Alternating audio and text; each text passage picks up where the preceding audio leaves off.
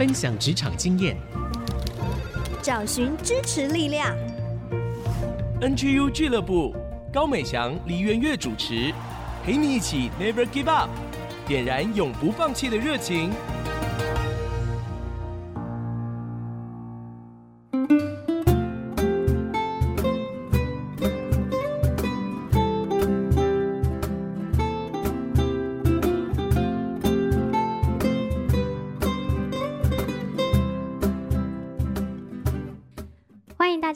C 之音 FM 九七点五竹科广播，您现在收听的节目是 NGU 俱乐部。最近呢，大家都在疫情大作战，不能外出，在家里的时候要怎么办呢？当然就是要来收听我们的节目啦！一边听节目，一边提升职场竞争力，就是最好的防疫大作战啦！今天呢，为大家邀请到的是。台北市失亲儿福利基金会的社工督导施凯文，我们请凯文来跟大家打个招呼。各位听众，大家好，我是台北市金额福利基金会社工督导史凯文，很高兴跟大家在空中相会。哇，请问凯文，你的英文名字是 Kevin 吗？Yes，对，应该不可以叫什么 Jacky 啊、汤姆之类的。一定要叫凯文，没错，我也不知道我的妈妈刚好把我取一个这么洋化的名字。好，我们欢迎凯文。凯文哦，他很特别的是，他一路以来啊，他的工作都是在做社工相关的，不论是在阳光家园啊、希望之家呀、立新基金会啊等等，一直都是从事与人相关的社会福利工作。那我觉得这蛮特别，因为之前在我们的节目中，其实。没有社工来过哟，所以凯文是第一位。那我就想要请教凯文喽。我们对社工的认识就是他们很有爱心，很有关怀，然后对人很敏锐，渴望付出奉献。那像这样子的社会福利工作，在菜鸟的时期会发生什么事情是出包好玩有趣，我们想象不到的呢？其实大家对社工的工作就觉得他们是非常有爱心的一份工作。当一个社会新鲜人刚踏入社工的工作当中，当然，在我过去的经验里面是有蛮多趣味的感觉，是很趣味啦。但那个过程里面其实是蛮蛮辛苦。嗯，例如说，我们可能在去家访这些服务的个案，但如果你是个方向感比较不是那么好的。像我们在南部好了，其实地方都非常广。那我们常常会发现一件事情，明明个案的家在旁边，可是我们常常找不到。那我们就会发现，我们拿起电话，哎，你在哪里啊？然后说我在旁边啊，可是我一直都没有看到。就是哇，如果真的方向感不太好，或是辨识能力不太好，就是常常会发生你喊我喊的这样的状态。哎，没有想到哎，因为我们就想说，哎，社工就是很有爱心、很有耐心啊。没想到当一个社工，你方向感也要好。是看地图啊，或者是对这些门牌的辨识没有那么的清楚的时候，常常就会花好多时间 在找路。是是，哎，那进到个案家还会发生什么事情吗？其实我们也有发生过，像我们要去服务的个案家啊，已经联络上好了，我们要进去之前。常常在乡下，我们就会看到，都会养一些宠物啊，狗啊，嗯、来在家里面前。当你就看到陌生人的时候，他就追出来咬你啊，嗯、或是追赶你。其实这也是我们常常社工要踏进案家很害怕的一件事情。心心脏其实要蛮大颗，有时候不是被个案吓到，是被个案的家里吓到。对，最恐怖的还有看到，啊、哦，案家有养那个鳄鱼。哇！你就看到那个鳄鱼在旁边，连按个电铃，我们都不太敢进去按。养鳄鱼？对呀、啊，看就是多么新奇的这些宠物都有这样。哇，社工技能好多哟。对，还要宠物沟通，是不是？心脏要蛮大的。哎、欸，真的没想到哎，想不到社工背后还有这么多有趣好玩。不过这个随着经验哦，老鸟啦。会慢慢的就习惯这些事情了，是但是对新手来讲，哦，每一次的家访可能都是一次感官上的突破，对，是一场大冒险。那我也想要请教凯文哦，因为刚才介绍您的背景一直都是在做社工相关的，可是可是你的学历就是你的学习背景却是读气管跟资管的，哇！这个我觉得差距很大哎，怎么会从我们大家说有前途的工作，转到成为一个社会福利社工的这样的一个领域呢？对，其实，在大学的时候，通常都会选比较有前途或是 比较能够赚钱的行业啦。是。那其实，在学习的过程当中，其实你会发现，呃，很多辛苦的部分，包含我在学资讯，啊学一些程式，当然他是蛮高薪的，但背后他也是需要付出很多的。脑力啊，很多的知识啊，嗯，那对于我来讲，会有这样子的转变，其实应该最主要是在大学的时候，刚好我自己服务的社团里面有一个是读社工系的老师，那在刚好我们在参与这样的一个服务性的活动的时候，就是也引发我在对于人的服务跟人的接触，所以后来我就选择社会工作系去。学习这样的专业，与人接触的专业，与人服务的这些的技能，这样子。嗯，所以也是透过这个服务性社团的契机，然后重新去探索自己真正感兴趣的地方。对。但是我想，这中间应该还是有挣扎吧？譬如说，社会的眼光啊，家人的期待啊。没错。那这个东西你是怎么去克服的呢？其实一开始的确就是世人的眼光，就觉得说啊，你怎么去选择一个社会工作系啊？要有爱心，好像但不是非常吃不饱的，对，吃不饱的行业。这个行业里面有一个很核心的价值，就是对人服务跟看到弱势的需要。嗯，我觉得那个部分是。打开我愿意投入这个行业的一个很大的一个方向跟目标，嗯，因为从这里面关怀弱势的过程里面，那个得来的价值感是比你赚更多钱还来的重要的，嗯，对。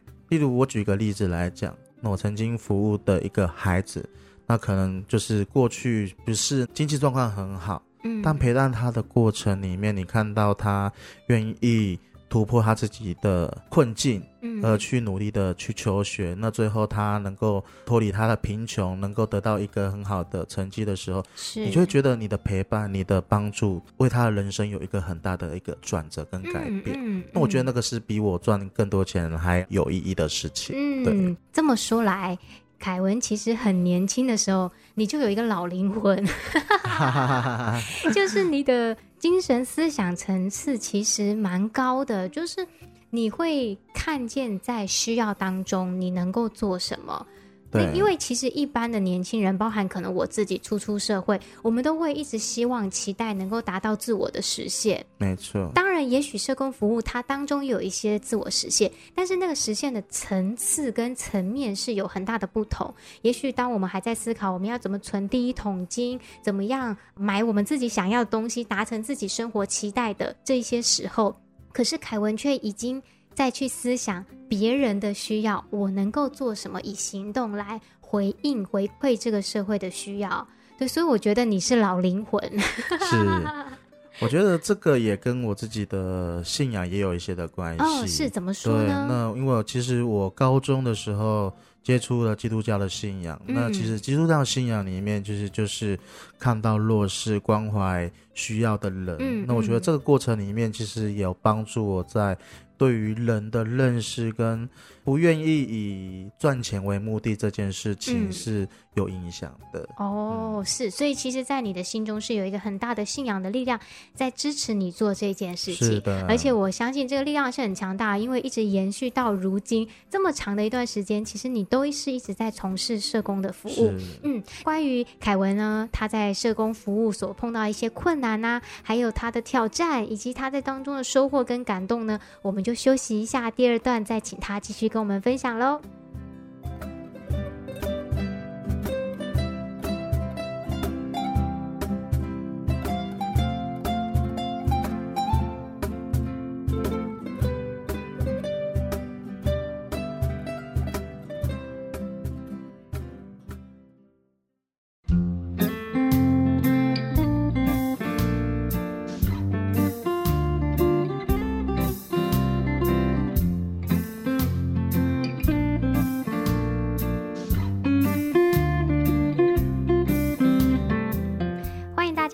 C 之音 FM 九七点五竹科广播。您现在收听的节目是 NGU 俱乐部，我是主持人美翔。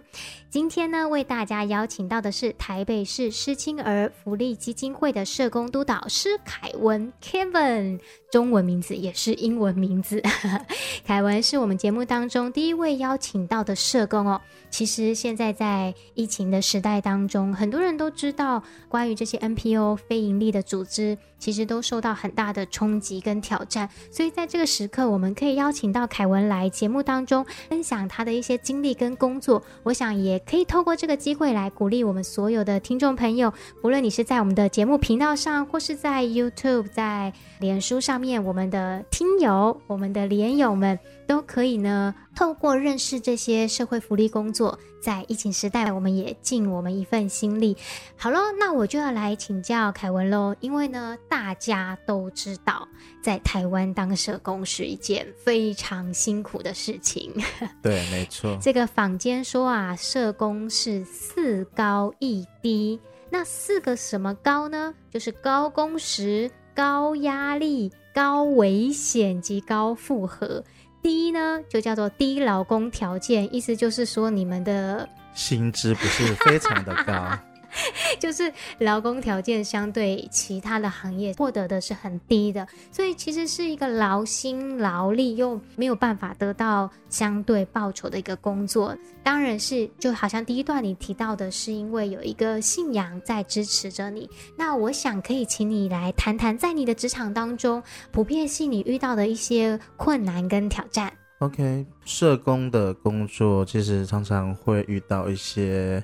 不是只有爱心的表面上的一些的服务，嗯，那其实我们常常会遇到比较困难的、高压力的，例如说，我们常常会处理一些家庭内比较棘手的事情，嗯。嗯，例如说这几年大家会比较常听到的，可能就是家暴的事件，是。性侵的事件，啊，这些可能是在家庭背后被隐藏的这些事情。嗯其实是对于我们来讲会有压力跟挑战的地方，是。因为常常人家讲说清官难处理家里的事情，嗯，对，介于社工又要进入这些家庭里面，成为他们的协调者，成为他们的帮助者，哇。哇，你就想到可能很多的画面就出来了，嗯，对，嗯，而且常常会有抗拒的时候，其实例如我们想要进入到这些家庭。他不一定想要接受，对啊，他就觉得说，那你为什么要介入我们？关你什么事？对，嗯、那就很多的抗拒啊，甚至冲突啊，甚至你常常在电视新闻上面都听到，哇，拿着菜刀赶着社工出门的，也有那样的画面，真的是危险。对，就是说社工里面，我常常说高危机、高压力的来源也是这样子。嗯哼嗯哼，对，其实社工大家会赋予。他很大的期待啊！你们有很有爱心，所以你们要帮助这些家庭能够改变。可是你其实知道，要帮助一个家庭，其实背后要付出的成本跟很多的状态，不是每一个社工能够完全去处理的。嗯，因为他不是上帝。对、嗯，而且我觉得社工的心哦也很不容易。像我也曾经有认识的朋友，他也是做相关领域，后来他的个案可能。因为自身的状况没有一个很好的结果，哇，对他的打击就很大哎。是，就是说，在心理层面啊，应对的层面啊，社工不是个无敌铁金刚，嗯、他也是有他软弱的地方，有他自己需要被疗愈的部分。嗯嗯、那常常遇到这种真的很大的打击的时候，他可能就退出了他工作的场域，是因为人是需要。被治疗的，嗯，那他一直现在那种负面的情绪，其实就会变成是一件很辛苦跟很痛苦的事情，是很折磨。对，对，没错。那我请教凯文，像你从事这种社会福利工作将近十年的时间，你碰到这样的时候，你是怎么样去调整你自己呢？一定会有吧？是，除了远离这些的压力以外，我觉得就是自己的生活跟工作一定要有一些的平衡。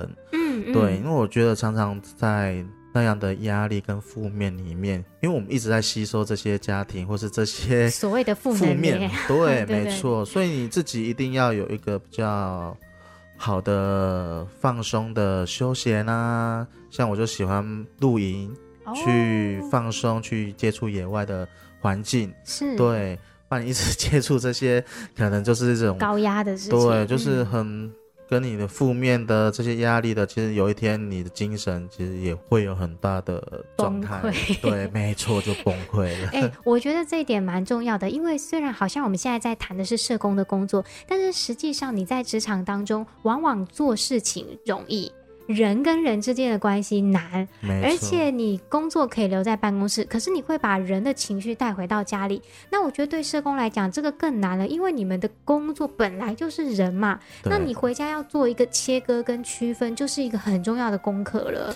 对，这也是社工的专业的技能之一啦。哦，是。对啊，因为你就是要在处于人的过程当中，你自己要做这样的调试。嗯，嗯，对，因为你每天接触的就是很多人的负面问题。问题。嗯。可是你还是要回到你自己的正常的家庭的生活啊。对。那你就要去做转换，你是要做切割。如果你把这些负面的情绪都带回家里的时候，那你岂不就变成这个社会的另外的问题的来源？对，没错。嗯，我觉得这个是很好的提醒哦，不一定是你在做社工，你在任何的事情上面，其实都需要找到自己的方法，没错，来做切割也好，嗯、平衡也好。是，嗯，社工真的很不容易。那我想要请教凯文，在这样不容易跟困难的。职场环境当中，你却可以坚持这么久，而且我相信对你来说，这是你长长久久要做的一件事情。嗯，你是怎么鼓励你自己，或者是说，在这个服务当中找到一个勇气，能够持续下去呢？就像我刚才讲的，就是当初要踏入这个工作领域前，我自己的信仰带来给我很大的力量，是，所以我清楚我要工作会遇到的困难。那当然会遇到很多挫折，很多沮丧。透过我自己的信仰，我就是选择怎么去转换，因为我就是想到说，我自己服务的这些的个案，服务的这些的人群，他们的家庭能够改变，就算是一点点也好，其实那就是支持我一直往下走的一个很大的动力。嗯，就是信念。嗯，你的那个信念很清楚，而且我觉得凯文刚才提到一个很好的点，就是他投入之前，他也知道、了解清楚这个工作会带来的挑战跟难度。嗯、有的时候，可能我们年轻人啊，包含我自己，在选择工作的时候，就带着太多美好的幻想，是 很好的画面。对，是在不清楚的情况之下，就这样跳进去，然后就发现啊，事实跟理想怎么差距这么大？没错。但是如果我们能够在之前就已经先做好心理准备，对，做好功课，再投入，我相信那个挑战当然还是会有，但是相对的，你是已经准备好要去迎接这个困难，没错，这个在解决问题的面向上就有差异了，没错。嗯，谢谢凯文。那我想请教哦，你现在所在的单位是失亲儿福利基金会吗？你所服务的过程里面有没有一些小故事让你印象深刻，让我们可以认识一下施青儿在做什么呢？没问题，因为失亲儿福利基金会顾名思义就是做失去亲人的这些的孩子，嗯，对，那就是一般我们在讲说的是孤儿。以现在来讲，现在会有更多的形态，就是可能他是爸爸过世，或是妈妈过世，是，或是双亲过世，他由他的祖父母来帮忙，或是亲人来照顾的这些孩子，嗯，是我们服务的对象，是对。那是失亲儿会在上亲的这个议题，什么就是上亲，就是说可能突然过世的这些的家庭，他们会突然失去的亲人，会有一些的情绪，那我们。社工大致上会关怀，或是会去同理跟去处理这些上心的议题为主要的服务的目标。嗯、是，那包含就是也会遇到有一些他们是主要的经济照顾者过世，嗯，例如说爸爸过世了，那赚钱他可能生活就沦落在困境的当中，嗯，那我们就会去协助在他们经济的状况当中给予一些的支持跟帮助，嗯，对，让他们在。他们的人生可能突然遇到的这些状况当中，有人陪他们走一里路，这样子。嗯，哇，我觉得这听起来就很有意义耶。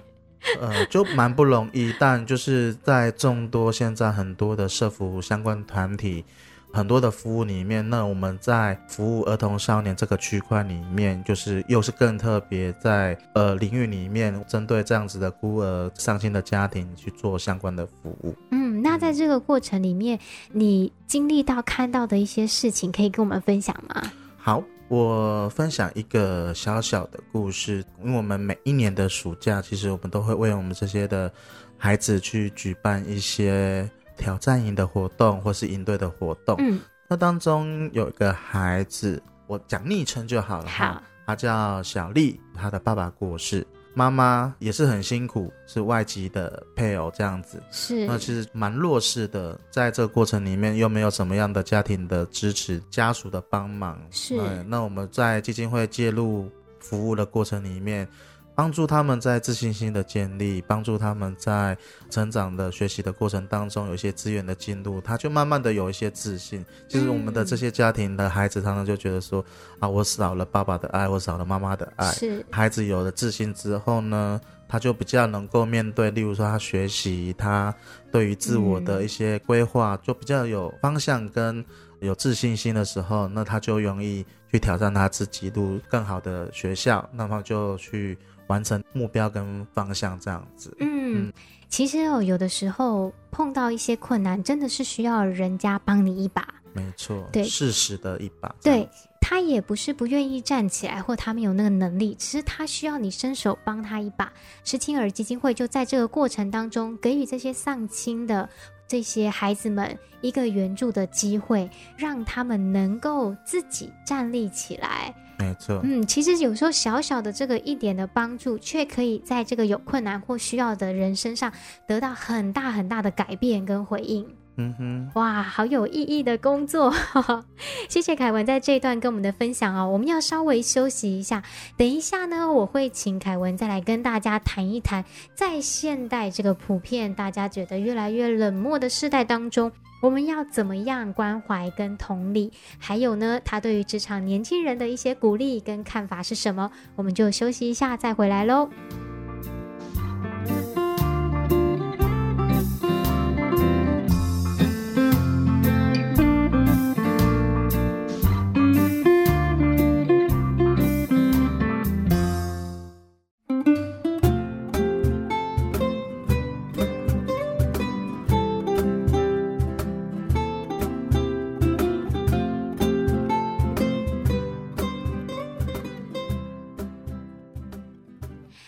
大家再次回到 IC 之音 FM 九七点五主客广播，您现在收听的节目是 NGU 俱乐部，我是主持人美翔。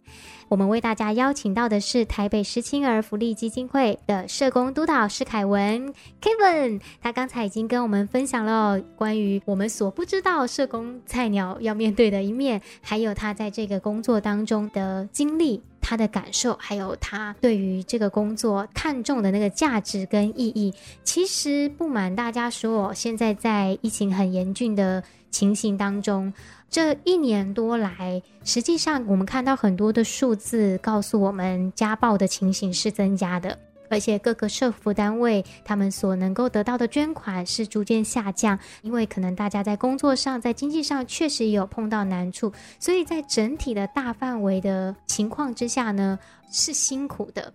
可是，在这个时候，那一些弱势者，他们所要面临的挑战跟艰辛，可能更是远远超过我们所能够想象的。所以呢，今天很高兴有这个机会，我们请到了。凯文，他作为一个社工督导，其实过去他也有很多年的时间在不同的社会福利单位工作，也接触到在台湾一些危急情况之后的灾后的服务。呃，我想他很有这个资格，可以跟我们谈一谈，在我们啊、面对疫情紧张、压力、焦虑都关心在自我身上的时候，我们要怎么样能够发挥同理关怀，给予我们身边的人。OK，我想在最近这样疫情很紧张的状态下，其实大家都会比较关注在自己的需要上面。嗯，对，那从抢东西就看得出来了。没错，就 是会很多的这个恐慌，这些的紧张。是。那其实也因为这样子，所以在家庭里面就更容易发生一些争执、冲突。嗯。对，看到这些状态以外，我觉得我们。每一个人在这个疫情的当下的时候，我觉得可以让自己更放松一下，或是看到身边的这些需要，而不是只是看到自己的需要或是自己的困难下。嗯，因为一直专注在自己的困难，你就觉得很多事情是过不去的。嗯，那也许你可以看看你身边的这些需要的人，也许是只是小小的一个呃动作，也许只是一个小小的帮助，也许是小小的一个问候，其实都可以帮助他们有一个很好的助力，很好的改变。那我觉得我们现在社会就是缺少这样一个善的力量，在这个疫情的当中，其实呢，我们愿意去发挥我们小小的力量的时候，其实对这个社会当中是有很多的帮助。这样子，嗯，真的是鼓励大家哦。很多的社工，很多做社会福利的人，他们在努力，但是我们也可以这样子做，不一定我们可以跟他们一样到现场。现在大家都在讲。不能够人与人的实际 连接，对，对，有的时候社交距离是保障我们的安全，但是心与心之间还是有很多方法可以连接的。对，多去体会一下那些受苦者，多去体会一下家人之间的辛苦。其实这一段。隔离时期，却可以让我们的心有一个重新的接触，而且我觉得真的也很感恩哦，就是台湾还有这样的一群人在做这些事情，使我们的国家能够在爱的连结当中不会去溃散掉。没错。那我接着就请教凯文喽。你现在担任社工督导，其实是已经到一个管理阶层了。嗯。那你在面对职场新鲜人的时候呢？你看到他们有什么特别的地方，有什么优点，或者是说他们的年龄可能经验还不足够，可以给他们一些很好的提醒呢？就是现在很多社会新鲜人，其实一进入到职场，很想要发挥自己的才能。嗯很想要冲一波，对，干一番大事业这样。就是我想要鼓励年轻人是，其实我们会看到前面有很多的机会，是对。那我要鼓励我们年轻人是，不要以看到眼前的利益而放弃很多你该做的基本功。嗯，对，嗯，我觉得那个。累积这件事情是要坚持的，是。对，因为我觉得我们现在的年轻人常常不容易坚持，就是、嗯、啊，可能哎这个环境比较好，我就想要往外跳过去，跳过去了，或者是看到更好的环境，但有一些的环境可能像我们自己的社工的领域里面，可能我们要很多的学习，在那个困难的处理的当中，嗯、那我们才有办法去面对更困难的一些挑战，我们才可能去面对它。那我们现在年轻人，真的，我觉得鼓励他们多坚持，在自己能够做的事上多付上一份心力的时候，后面越来越成熟的时候，你就会看到有很多可以你发挥的空间。嗯，很棒的鼓励哦。其实年轻人有的是时间，不要急。没错，那个心性要稳定下来。很多的事情是像凯文刚才说的，是需要累积的。那这个累积也要通过坚持。才会实践那个长远的目标。对，尤其现在年轻人很容易讲放弃啊。哦，我觉得不要放弃这件事情，就算是失败，或者是错误，它也是成为你下一次成功一个很好的基石。所以这就来到我们节目最后要讲的 NGU 俱乐部，就是永不放弃嘛。是，对。来宾帮我们自己 Q 出我们的主题来了，所以呢，我就想要请凯文来给我们鼓励喽。NGU 俱乐部 Never Give Up，我们就是要永不放弃嘛。没错。那你觉得永不放弃的精神是什么？我觉得永不放弃就是坚持自己的信念，持续的往下走，而不要放弃。其实兜了一大圈，又回到他一开始所讲的，因为凯文就是一个坚持信念的人，对，所以他认为坚持信念很重要，可以成为我们永不放弃的源头。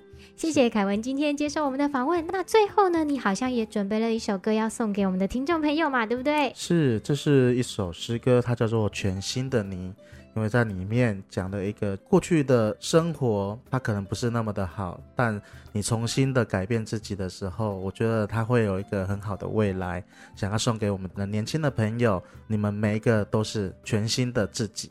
嗯。嗯，把这首歌曲送给我们所有的听众朋友，不论在怎样的困难跟挫折之下，我们都有机会来做一个全新的自己。谢谢凯文今天来到节目中，好，谢谢大家。我们就休息一下，等一下第四段呢是由小月姐姐带来分享的追剧神器，让我们一起看好剧，提升职场竞争力。你说阴天代表你的心情。雨天更是你对生命的反应。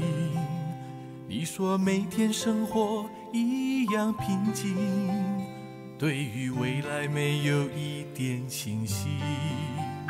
亲爱朋友，你是否曾经曾经观看满天的星星，期待有人能够了解你心？能够爱你，使你力量更新。耶稣能够叫一切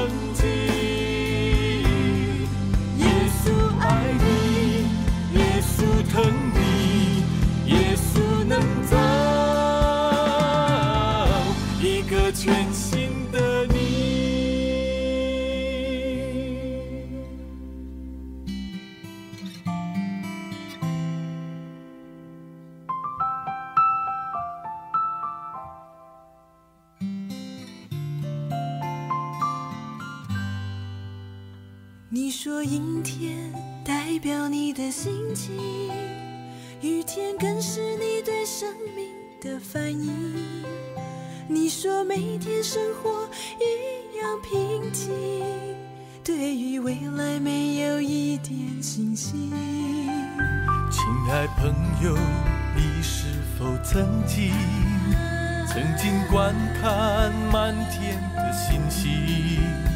期待有人能够了解你心，能够爱你，使你力量更新。耶稣能够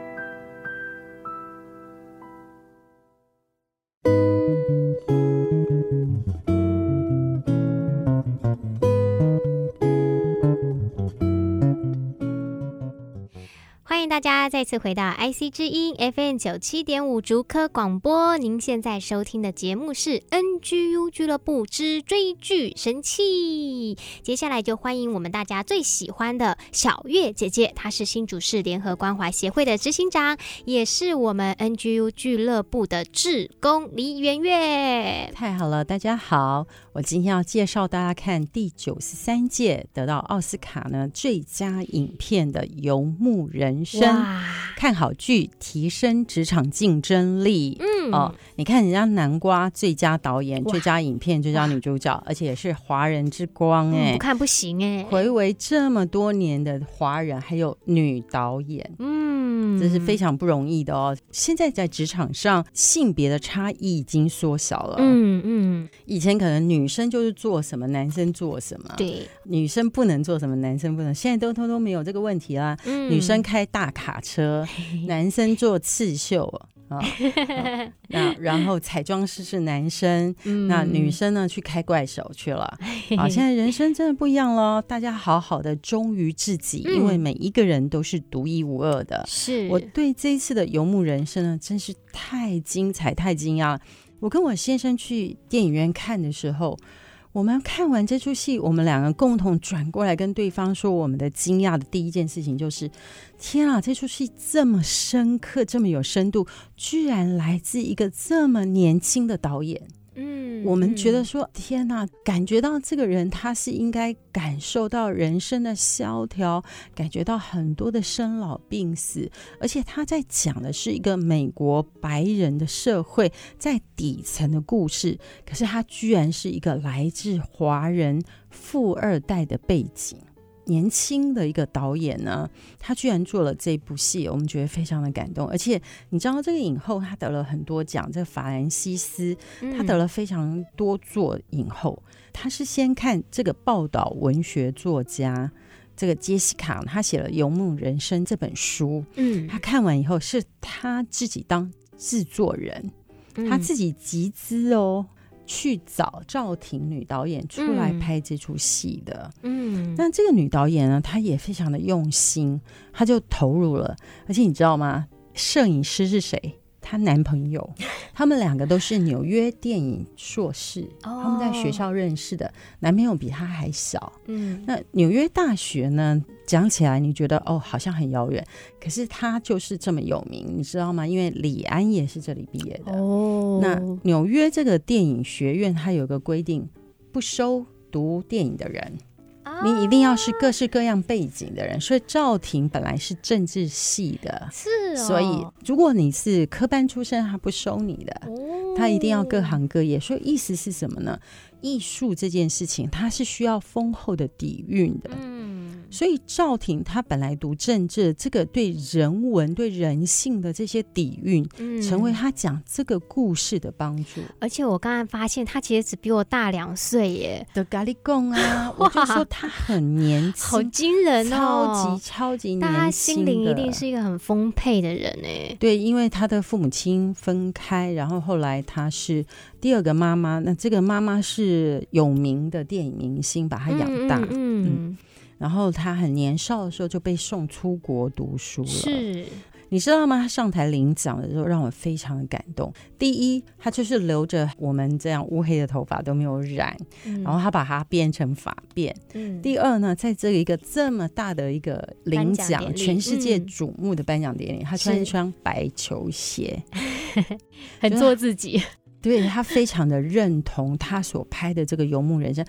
赵婷总共拍了三出戏，都非常有深度，而且都有得奖。哇！那这一部是第三部，嗯、第三部这部戏在说什么？在说美国经历金融海啸以后，他们是实景哦。你看里面的都是素人，只有一两个是真的正职演员。其实他们就真的把真正的这些游牧的人拍起来。嗯有一点那种纪录片的味道，对，对，对，对。那他们就在讲说，金融海啸之后呢，全世界很多人都受到这一波金融海啸的一个冲击，所有人一辈子的钱都失去了。他可能投资股票，他可能投资什么都没了嘛。嗯、而且他们也被人力市场淘汰的这一群银发族，嗯、一夕之间没有工作，没有婚姻，没有家庭。没有房子，就把他们剩下的仅有呢，就用一个营车、一个拖车住在上面，露营车这样。露营车，所以这里面有个关键，什么叫家？嗯、哦，这个女主角呢，她就饰演一个失去一切，而且她没有儿子，没有女儿，嗯、丈夫也丈夫也去世了。嗯、那丈夫是个劳工，丈夫的公司也倒了，哦、所以没有留下任何退休金给他们。那他就住在营车上。那他当初做家庭老师的时候，他有个学生就问他说：“我妈妈说你失去家了耶？”嗯，她说：“没有。”我住在哪里，那里就是我的家，所以营车就是我的家。嗯、他说我没有失去家，我只是失去了那个水泥壳而已。嗯，所以什么是家呢？要重新为家重新有个定位。啊，这是第一点。他们是车居族。我透过这部戏去看很多资料，发现金融体系带来的人的生活有很大的改变。有一群人住在家。住在车上，有一群人，他们的家呢，真的就背在背上，走到哪里呢，就打开他们的帐篷，然后睡在路边，嗯、那就是他们的家。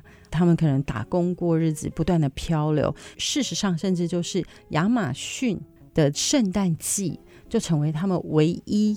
可以好好过暖冬的季节，嗯、因为冬天很冷嘛，下雪，嗯、然后就不好住在车上，也不好露营啦。对，那亚马逊呢，就提供他们宿舍，可是只有一个季节。嗯、那亚马逊这时候也需要很多的人力。嗯，这都是真人真事哦，哦就是大家都要寄圣诞礼物嘛，让他们去打工。我寄给小翔，小翔寄给我们的小编，小编寄给谁？嗯、大家都在网络上点点点，嗯、就寄圣诞礼物出去了。是，所以他们需要大批的人力，而且亚马逊发现说，这些银发族因为有职场经验，所以相对于年轻人是。更有职场的能力跟技巧，所以他们就会在圣诞季的那个季节呢，聘他们，然后给他们一个宿舍。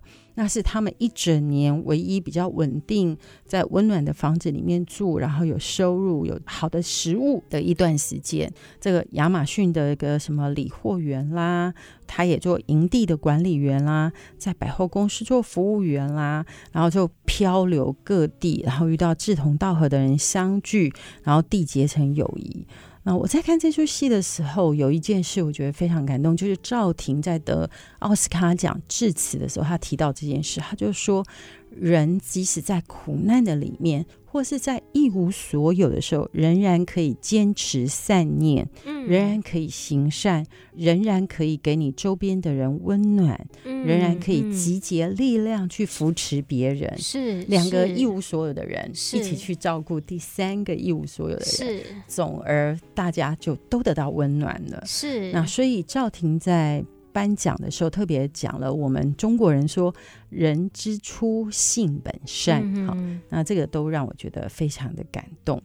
那我也要讲，这是一个点，就是无论我们在什么情况下，都可以坚持做好的事情，坚持做对的事情。是。第二呢，就是讲到到底我人生的定位是什么？不要再被有形的物质来定位你自己，嗯，要更去追寻永恒和无形的定位，就非常的重要。里面有一个真实的故事是非常勇敢，他已经知道自己挨末了。那他觉得他一生当中都是一个家庭主妇，做同样琐碎的事情。他在癌末的时候非常的勇敢，把他所有可能他的父亲他们家传了很多代的瓷器啦，或什么东西，通通送给别人。在 Facebook 的时候公开告诉大家说几点几分你可以到哪里。拿这些免费的东西，通通送给大家。嗯、送完了以后，他就自己知道他人生不多，是他就开车去追寻这些。他觉得他想要看到沙漠中的奇景，他想要看那个绚烂的彩霞。他的人生真的走在这个勇敢的路上，就把他以前没看过的东西都把它看完了。嗯，嗯然后他告诉这些车友，如果有一天你们真的听到我去世的消息，你们还心有余力一起聚会的话，你们就对着萤火丢石头，把那个石头当做我丢在火里面，然后呢，就这样来纪念我。嗯，我觉得哎，这件事非常有意思。到底有一天我去世的时候，我一屋子东西可以给我带来什么？嗯，不如就拿去祝福别人吧。嗯、我们现在都说断舍离。对。那第二是，我希望我的朋友记得我什么？我就在石头中继续在火燃烧。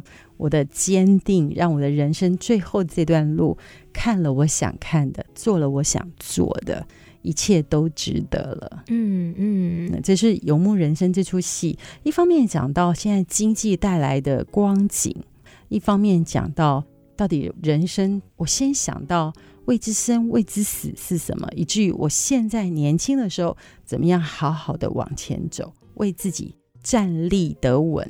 站在磐石上，不要站在沙土上。嗯，让你的人生有所不同。嗯，给大家祝福的一部好戏叫《游牧人生》。嗯。那个沙土，我觉得就好像是用物质再去建构出来的。其实它是没有根基、不稳固。你物质一流失掉，你就没有了嘛，对，对不对？就像小月姐姐说的，其实我们早晚终究要面对这个问题，但是我们现在就可以开始来做选择。我就想到德蕾莎修女有分享过一句话说，说没有人穷到不能够分享。对，你一定有可以分享的事物跟东西，到最后你会希望。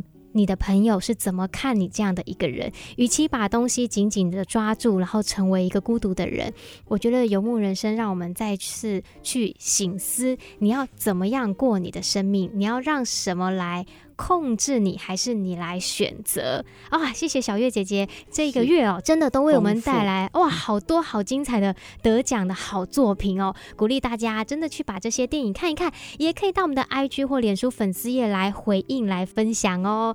可以订阅、按赞、追踪我们的 YouTube 频道，追剧神器都在上面有完整的播出。我们就下个礼拜再见喽，拜拜。拜拜。